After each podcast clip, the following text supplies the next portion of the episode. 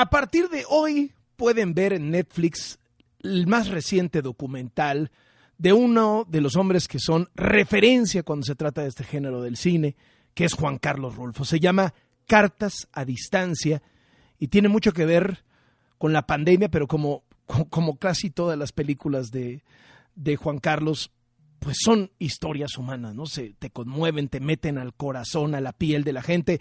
Querido Juan Carlos, qué gusto saludarte, ¿cómo estás? Muchas gracias. Bien, aquí este, viendo cómo va la cosa. Muy bien. Oye, Estamos ¿cómo, ¿cómo, lo monitoreas o qué? ¿Tienes algún eh, link especial para saber cuántas visitas lleva tu película? ¿Estás intenciándole a los de Netflix? ¿Cómo voy? ¿Cómo voy? ¿O qué es lo que haces? De todo, estoy recibiendo mensajes por todos lados, estamos viendo los de Netflix y nos dicen, sí, sí, ahí va, ahí va, todo bien. Sí, cuates por aquí, cuates por allá, y vamos muy bien. Yo creo que, fíjate que es una cosa que a mí me ha gustado mucho, es esta historia de andar de metiche en, en algo que con el tiempo se va como añejando, como el buen vino que, sea, que mientras más tiempo le pasa es, es mejor, o sea, mientras más jodido mejor. Pero esta pandemia parece que ya pasó, y cuando ves la película dices, qué lejos estamos de cuando sucedió eso. Pero la película te lo recuerda. Y una cosa muy interesante es que no necesariamente es volverte a poner, ubicarte en ese momento, sino en reconciliarnos todos, ¿sabes? Que no, no necesariamente tenemos que salir huyendo cuando nos dicen pandemia, COVID, sino que puede ser un muy buen pretexto para volvernos a acercar. Yo creo que todos acabamos medio dolidos y medio asustados y con, ah, sin querer saber nada del tema pero bueno, este es un pretexto para encontrar ese link, esa manera de poder este, encontrar, sabes, de podernos dar la mano. Estábamos como todo el tiempo como con miedo de abrazar al otro, eh, de darle la mano, de acercarnos. Y esto es un asunto pues más humano. Normalmente en la pandemia sabíamos o nos decían, bueno, tantos muertos, los hospitales están llenos, las estadísticas, los números, los datos duros. Y aquí, precisamente como lo dices, pues tiene más que ver con la gente. La gente va y te cuenta eh, ¿Qué pasó? La película está basada en la historia de un enfermero, que además es un homenaje al personal médico, al personal, al personal de salud, del cual no se ha dicho nada. Se habla todavía de estadísticas y de este golpeteo que hay entre instituciones, pero la gente sigue olvidada. Y este enfermero lo que hizo fue mandar mensajitos entre el contagiado que estaba en la clínica o en el hospital a las familias que estaban afuera esperando sin saber nada, sin tener comunicación, sin tener noticia alguna de lo que estaba pasando adentro con su gente.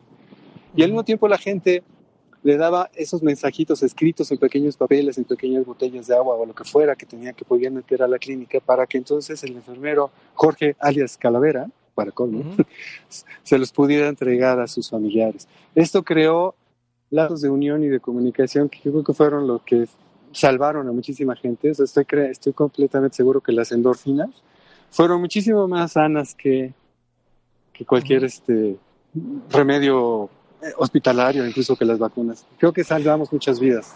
¿Cuándo te pusiste la cámara al hombro para este documental? ¿Cuándo lo empezaste a hacer y cuánto tiempo te, demoró? Mira, eh, yo creo que ya no nos acordamos cuándo empezó la pandemia, creo que fue por el 20, ¿no? Es marzo de 2020, sí. Exacto. Marzo de 2020, estábamos ahí el Día del Niño, el Día de la Madre en la clínica 27 del IMSS, afuera precisamente en un momento... ¿No, no, ¿no tenías miedo, Juan Carlos? ¿No tenías miedo en ese momento de estar ahí en el mero foco? Pues es que pasó algo, estábamos todos en la vida cotidiana y de repente sale una liebre que dice soy pandemia y pues dice espérame tantito, pues tenemos que agarrarlo, ¿no? No te, no te vas a quedar en la casa esperando a que pasaran las cosas, pensar en la nueva novela o, o en mi nuevo proyecto que voy a ponerme a escribir, sino había que ir a la calle, es una, es una pandemia, era un asunto mundial, eso, eso no ocurre todos los días, espero que no vuelva a ocurrir pero había que estar, y en eso vemos que eh, la gente empieza a echarles baldes de cloro a los personal, al personal médico, al personal de salud en la calle, empieza a agredir a esta gente. Y nos acercamos a esta clínica en donde había muchísima gente afuera esperando noticias de su, de su familiar. Y en eso conocemos por parte de una tremenda amiga mía que se llama Melissa del Pozo, una periodista que nos dice, mira, en esta clínica están ayudándose con mensajitos, como un homenaje a la letra estos, estas, estas viejas, tú sabes, estas viejas cartas que, que se escribían los abuelos para comunicarse y decir te quiero, de esa forma.